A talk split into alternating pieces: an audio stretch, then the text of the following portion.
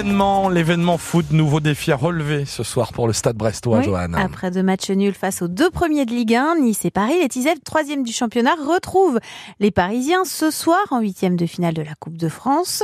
L'épreuve n'a vraiment pas vraiment réussi aux, Brestois jusqu'à présent avec les quarts de finale atteints en 1983 et 2015 comme meilleur parcours, mais ils ont à cœur de faire tomber le PSG, ce qui n'a rien d'une évidence, avec un joueur particulièrement sur le grill, le gardien de but Grégoire Courdret, remplaçant en Ligue 1. C'est lui qui dispute les matchs de coupe cette année et il sera forcément sous le feu des projecteurs ce soir, Nicolas Blanza. Il s'est montré impeccable et sûr de ses forces en 32e de finale contre Angers sans concéder de but et dans le bourbier de Trélissac en 16e de finale.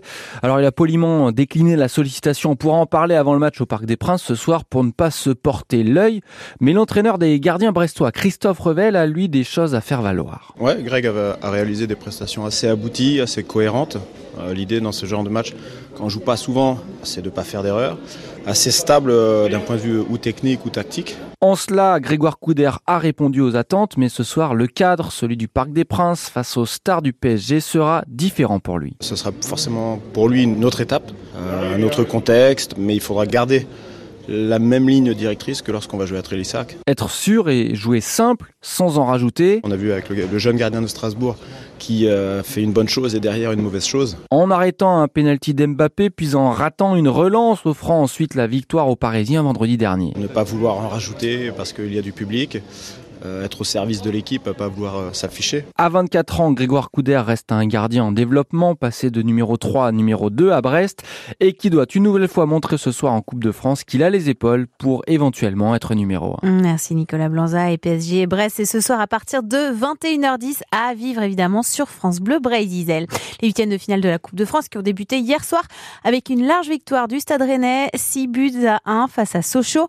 En Ligue féminine de hand, les Brestois cherchent toujours à rester invaincu en haut du classement. Les filles du BBH jouent ce soir à 20h face à l'ATH Handball à côté de Strasbourg. Et ça fait un mois tout pile que les six skippers de l'Arkea Ultimate Challenge ont quitté Brest. Charles Caudrelier est largement en tête, a passé le Cap Horn hier en fin d'après-midi. Il entame sa remontée de ce tour du monde à la voile en solitaire vers la Bretagne. Le skipper du Maxi Trimaran Edmond de Rothschild compte ce matin près de 3000 milles d'avance sur ses poursuivants.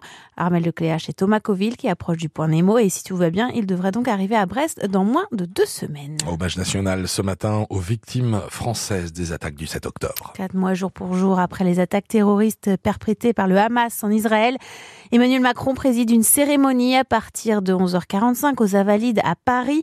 42 victimes françaises et trois personnes sont toujours portées disparues et présumées otages.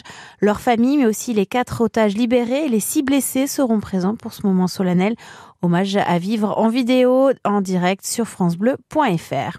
Colère des syndicats enseignants après avoir reçu hier le projet de carte scolaire pour la rentrée 2024 dans le Finistère.